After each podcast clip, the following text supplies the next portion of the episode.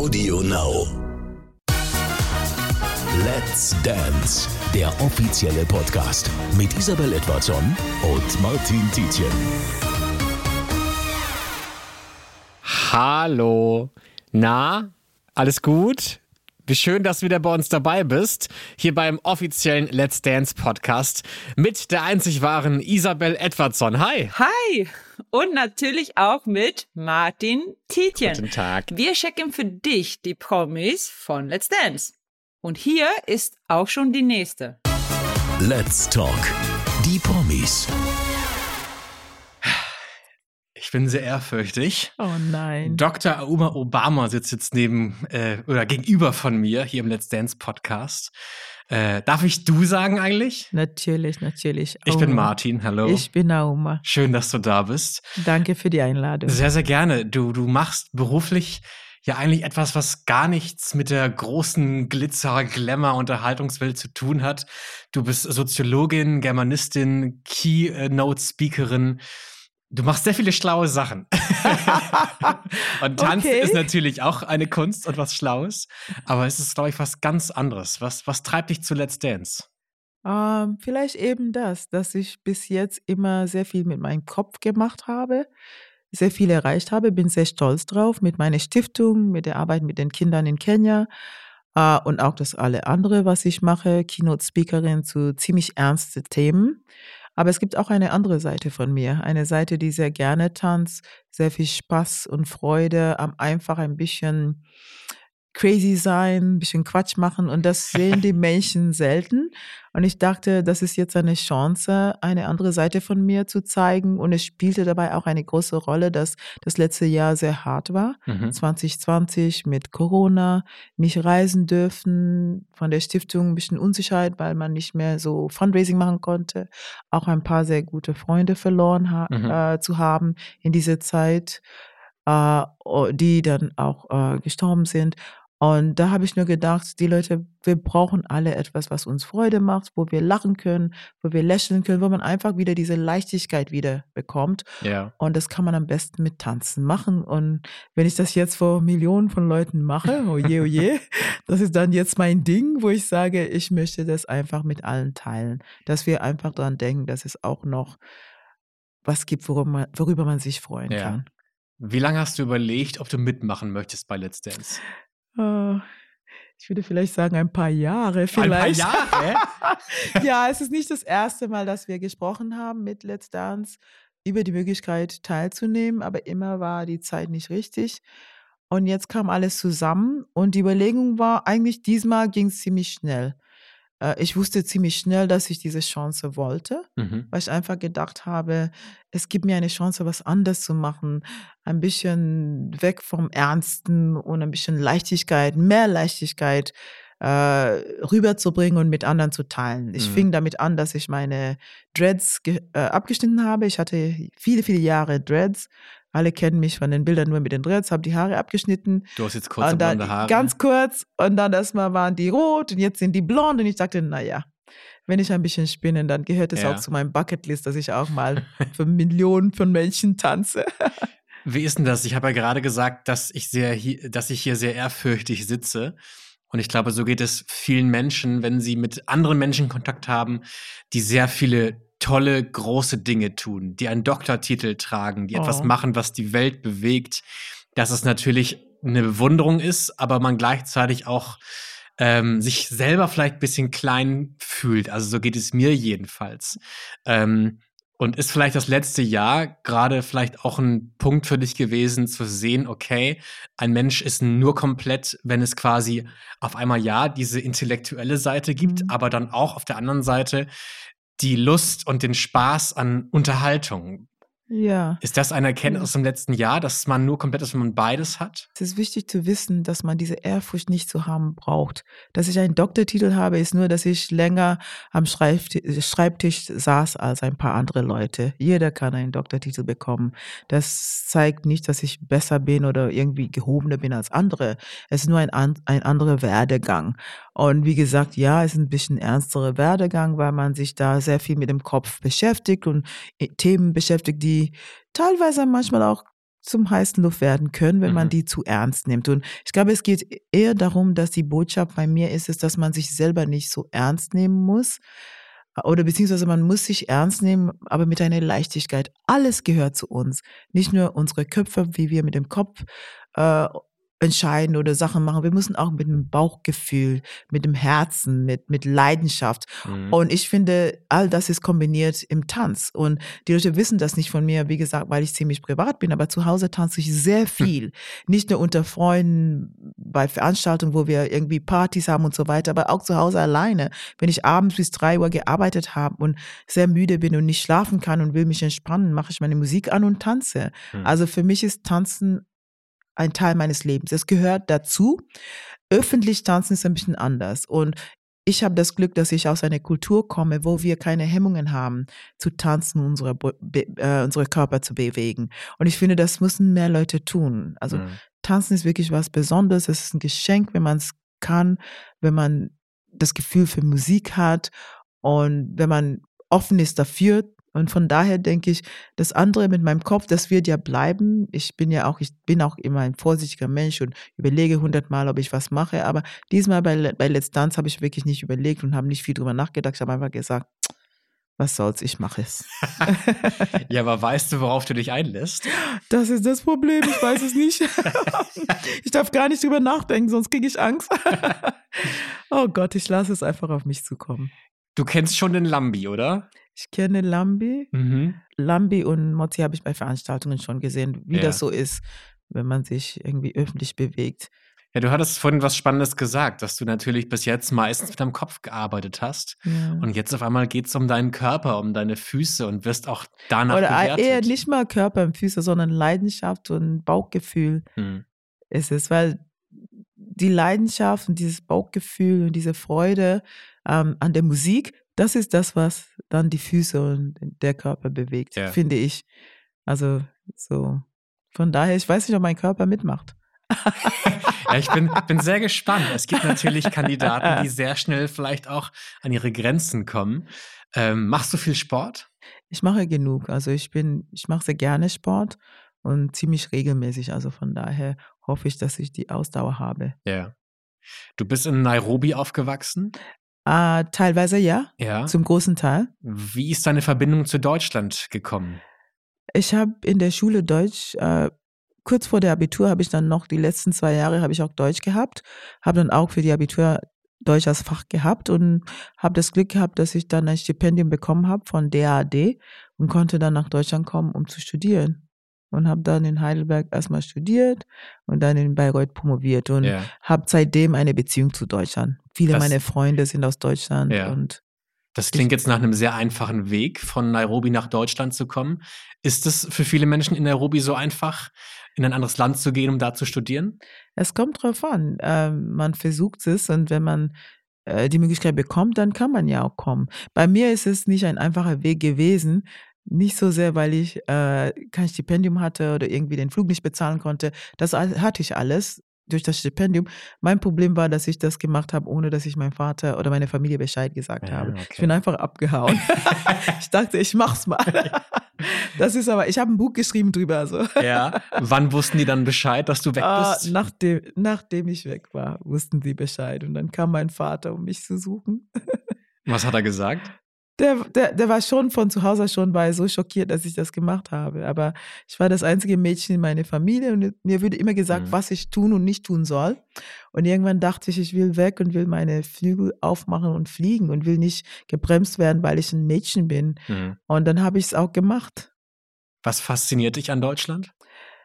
Ähm, ich glaube, für mich war wichtig, also ich will es nicht Faszination nennen, für mich war wichtig in Deutschland, dass das, was ich gesucht habe, äh, gefunden, dass ich das gefunden habe.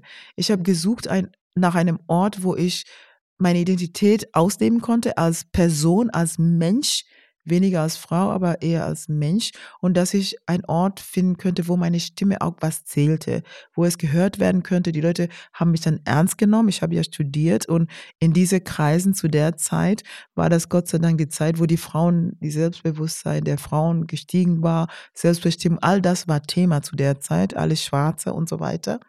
Und da dürfte ich dann meine Stimme benutzen und gehört werden Mhm. und nicht immer hören, ah, du bist ein Mädchen und deswegen kannst du dies oder jenes nicht machen. Und das war genau richtig für mich.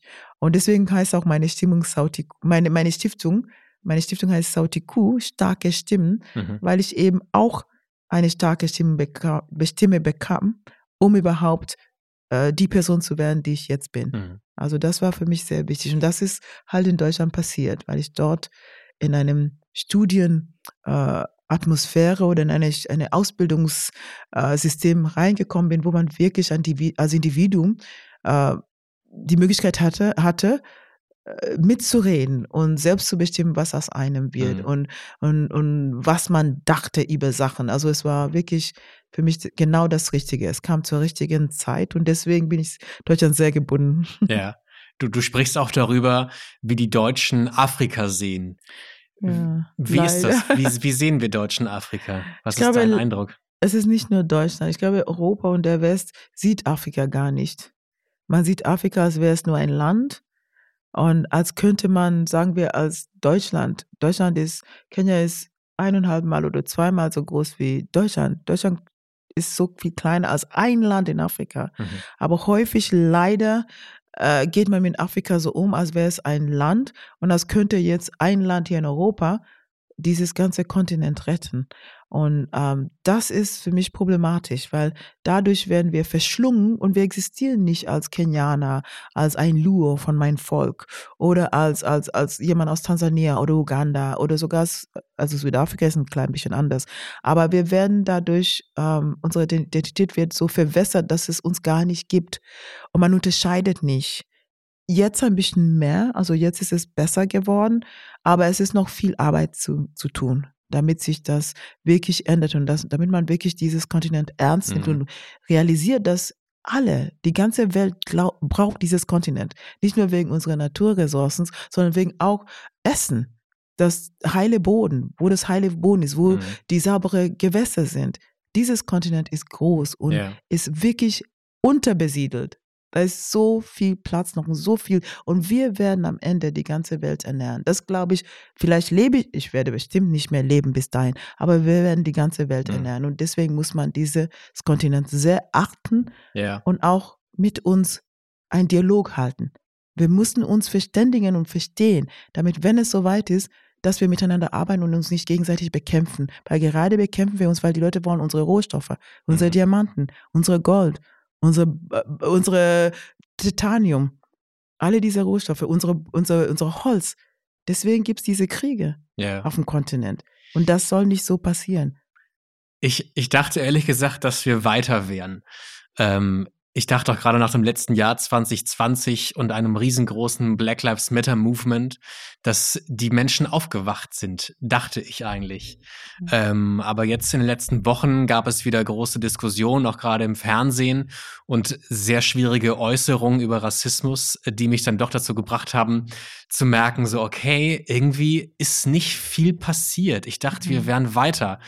Ähm, was würdest du sagen, wie wichtig ist es, dass du als starke Frau bei Let's Dance einer deutschen Fernsehshow mitmachst? Ist das ein Zeichen? Ich finde es erstmal bunt. Aber in Bezug auf jetzt die Situation mit Rassismus und unser Kontinent Afrika, ich würde erstmal sagen, Black Lives Matter war etwas Amerikanisches. Das darf man nicht verwechseln. Ich würde sagen, der Ursprung ist, wirklich in Amerika, aber dennoch ist es ja, glaube ich, schon ein Bewusstsein für etwas ja, gewesen, aber, oder? aber ich finde, das ist irgendwie, man, man ist sozusagen, es wird dann zum Trend. Irgendwas ist in Amerika passiert. Es ist Mhm. ganz schlimm gewesen. Das ist ein amerikanisches Problem. Ganz klipp und klein amerikanisches Problem. Die Leute haben das aufgenommen in England und sonst woanders, wo ähnliche Sachen passieren. Aber die haben es nur, meine Meinung nach, und das ist, vielleicht bin ich böse dabei, gemacht, weil es in Amerika passierte. Mhm. Als da diese äh, andere Sachen passierten mit, mit den Mädchen in, in Nigeria und alles, da sind so Wellen. Und deswegen, von den Wellen werde ich nicht so leicht mitgenommen. Man muss die Erziehung ändern. Man muss es in den Schulbüchern bringen Mhm. dass man lernt, wir sind alle Menschen, egal welche Hautfarbe, Farbe, egal welches Geschlecht. Wenn alle, alle Länder in ihre Schulbüchen anfangen, äh, von Menschen zu reden und anfangen von universale, universale Werte zu reden und anfangen, die Diskussion zu haben um den Rassismus herum, um diese, äh, diese Zeit der, der äh, wie sagt man, äh, Dritte Reich, um was passiert in den USA mit Rassismus und Sklaverei, um alles, was in, damals in Namibia, in Deutsch-Südafrika passiert ist. All diese Dinge mussten diskutiert werden von den Kindern. Mhm. Die mussten verstehen, dass wir alle Menschen sind, egal welche Hautfarbe, und wir sind voneinander abhängig. Und gerade sage ich es immer wieder, und vielleicht wir werden es nicht erleben, aber dieses Kontinent ist für die ganze Welt wichtig. Mhm. Wir sind so auf Digitalisierung und so weiter, äh, sozusagen, äh, wir fahren darauf ab. Aber diese Rohstoffe, diese ganz edlen Metalle, die man braucht, um überhaupt ein iPhone zu haben, die kommen aus Afrika. Gold, was jetzt so wertvoll geworden ist, nachdem die Wirtschaft so auseinander äh, kommt aus Afrika Mhm. zu großem Teil. Bauxit, all diese Dinge, wenn man Internet so haben, Kupfer, all das kommt aus Afrika. Und dann sollen wir nicht zählen? Mhm. Dann hat man Angst vor uns dass, und dann sagt man, dass wir arm sind? Das macht doch keinen Sinn. Kongo, unser Edelholz kommt aus Afrika. Wieso sind diese Menschen arm? Wenn man das als Mathe sieht, eins und eins macht nicht zwei. Mhm. Und diese Fragen, die muss man sich stellen. Und deswegen sagen wir sind nicht, sage ich, wir sind nicht so weit. Und diese Sachen mussten schon von Kind aufgemacht werden. Deswegen meine Stiftung. Ich arbeite mit Kindern von 4 bis 25 Jahre alt. Und eigentlich sind die jünger. Und ich Ja. würde gerne jünger das machen. Nur ist es zu kompliziert, das alles zu machen. Aber die Mhm. Kinder müssen von Kind auf anfangen, sich als Menschen zu sehen zuerst. Und müssen auch erfahren von anderen Menschen von überall auf der Welt und verstehen, wie wir miteinander verknüpft sind Ja. wie wir voneinander abhängig sind, die Luft, die wir atmen, das Wasser, das wir brauchen, zu überleben, die Erde, die wir brauchen, um unser Essen zu ernähren. Mhm. Wir müssen verstehen, dass alles miteinander verbunden ist. Ich finde das so spannend, dass gerade auch bei so einem Format wie Let's Dance halt die unterschiedlichsten Menschen zusammenkommen aus den unterschiedlichsten Ecken mit den unterschiedlichsten Backgrounds und dann Mhm. auch in diesem Format, in dem es ja eigentlich um Tanzen geht, dennoch die Möglichkeit haben, aus ihrer Welt zu erzählen und auch Ja. ihre, ihre Sichtweisen zu erzählen, von ihren Erfahrungen zu berichten. Es, es gibt ja auch einen Tanz, der Magic Moment, der kommt ja immer recht spät erst im Laufe der wenn Show. man so lange, wenn man so Wenn lange man so dabei lange ist. Hast du dir schon überlegt, welches, welche persönliche Erfahrung du vielleicht nutzen könntest, um ihn in diesem, in diesem Tanz vielleicht zu verarbeiten? ja, das habe ich. Hast du schon? Natürlich habe ich mir schon Gedanken drüber gemacht. Ich weiß auch, wie ich hier bin. Ich habe einerseits Spaß dran und mache das für mich, aber ich weiß, dass ich gleichzeitig ein ganzes Kontinent vertrete. Mhm. eine, ein ganzes, eine ganze äh, Gruppe von Menschen vertrete, weil ähm, es, wie, wie, wie du vorhin schon gefragt hast, welche Wirkung wird das haben auf, auf Rassismus und wie, wie schwarze Menschen, wie schwarze Frauen gesehen werden. Natürlich hat es eine, eine Einwirkung. Ich hoffe, dass die, die Schwarzen in Deutschland äh, stolz sein werden darauf, dass ich dabei bin und dass die auch für mich da wirklich kämpfen, sage ich mal so nebenbei Okay, da, da höre ich den aber ja, Siegeswillen ja, raus. ja, ja, das gibt's da, muss sein. Man muss schon ehrgeizig sein. Aber ich denke, und das ist auch ein, eine, ein anderes Bild, das da auch erscheint, weil zu häufig werden wir in eine Schublade gesteckt. Zu häufig wird erwartet von uns, dass wir auf eine bestimmte Art und Weise uns äh, ausdrücken, bewegen, anziehen und so weiter und so weiter. Sehr viel mit, hat mit Klischee, hat mit Klischees zu tun. Mhm. Es gibt sehr viele schwarze Deutsche, die gar noch nicht was mit Afrika zu tun gehabt haben, gar nicht in Afrika waren, Ja. auch keinen Bezug zu Afrika haben. Trotzdem werden die in diese, diese Schublade gesteckt. Und ich finde, dieses differenzierte Bild, was auch ein bisschen dann passiert dadurch, dass ich teilnehme. Das ist wichtig. Ich freue Mhm. mich jedes Mal drauf, wenn ich im deutschen Fernsehen dann eine Sprecherin sehe und die sieht aus wie ich Ja. oder die sieht aus wie meine Tochter und so. Das, oder sogar am Flughafen, wenn ich da bedient werde in Frankfurt und da ist eine, die aussieht wie ich und ich denke, als ich in, an, der, an der Uni war, studiert habe, da gab es niemals jemand an eine an einem Schalter, die oder der aussah wie ich, weil die haben immer gesagt, oh Ausländer, wir können kein Deutsch, wir können dies Mhm. und das nicht. Damals bekam ich bei dem Studentenarbeits, also Studentenwerk, bei der Arbeitsdings, Studentenarbeitsstelle wirklich nicht die Arbeiten, wo man im Vordergrund war, wo man sichtbar war. Wir Mhm. waren quasi unsichtbar. Und ich finde das ganz, ganz toll, dass das jetzt passiert, dass wir auch im Vordergrund Ja. äh, erscheinen. Wen brauchst du an deiner Seite, um im Tanz richtig aufgehen zu können? Erstmal ein guter Tänzer. Also, Ja, also haben wir, ich, mein Partner muss sehr gut sein. Also er muss mich tragen. Also nicht, nicht ja, praktisch tragen, Hinsicht. sondern, sondern muss, muss den Tanz tragen. Wen wünschst du dir? Ich kenne die alle nicht. Das ist vielleicht gut. Was vielleicht muss er mitbringen vom Charakter her? Er muss wirklich äh, erstmal Humor haben. Also natürlich Spaß am Tanzen hatte. Humor haben, Geduld haben, Ausdauer haben und auch, ähm, ja nochmal, Geduld, Ausdauer und Humor. Und Leidenschaft fürs Tanzen. Okay. Man darf ja keinen mitbringen. Familie sitzt ja ganz oft bei Let's Dance am Rand und guckt zu. Ja. Du hast natürlich auch einen sehr interessanten Bruder, Barack Obama. Bio. Ähm, ist da Kontakt vorhanden? Tauscht ihr euch aus über sowas wie Let's Dance? Ähm, wir reden über vieles. Also das ist meine Familie. Ich finde es immer schwer, äh, äh, Fragen über meinen Bruder zu antworten, weil die Fragen, die gestellt werden, sind für mich irgendwie kommen mir komisch vor, weil er einfach mein Bruder ist. Mhm. Und von mich ist es dann ganz interessant, weil die Leute mich stellen, äh, Fragen stellen, als wäre er Präsident und ich wäre jemand, der jetzt zum Präsidenten komme. Und dann gucke ich, ob ich Kontakt zu ihm habe und so weiter. Er ist einfach mein Bruder. Das ist wirklich, es gibt keinen, es ist nicht mysteriös. Wie bei dir mit deinen Geschwistern, so ist es bei mir Ja. mit meinem Bruder und, und meine anderen Geschwister. Das ist wirklich so. Ja. Total langweilig. Ja, genau, aber ich würde meinem Bruder zum Beispiel erzählen, wenn ich bei Let's Dance mache und ihm davon berichten, was ich so erlebe. Ist das bei euch auch so? Ah, Im Moment bei Let's Dance habe ich wirklich noch niemand richtig davon erzählt, dass ich das mache. Ich muss erstmal damit klarkommen selber, weil ich doch sehr nervös bin und weiß nicht, was auf mich zukommt und ich will auch nicht so viel Aufmerksamkeit dabei. Ist natürlich ein Widerspruch. Es gucken ein Aber- paar Millionen Menschen, ne? Ja, aber die sind ja vor dem Bildschirm. Ich habe das als Firewall. ich weiß nicht. Ich bin da sehr nervös und von daher, außer jetzt, wo ich tatsächlich in Deutschland bin, habe ich Mhm. wirklich nicht so viel darüber erzählt. Ich glaube, ich Okay. dürfte das auch nicht am Anfang. Ich glaube, ab jetzt darfst du es. Ah, dann werden wir Also sehen. sag ihm gerne Bescheid, dass er herzlich eingeladen ist, die Sendung zu gucken. Ich bin sehr, sehr gespannt auf deine Reise bei Let's Dance und Mhm. freue mich auf deine Tänze. ich auch. Ich bin wirklich, wirklich, äh, ich werde fasziniert zugucken.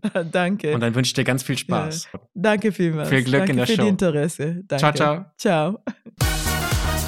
Let's Dance, der offizielle Podcast mit Isabel Edwardson und Martin Tietjen. Audio Now.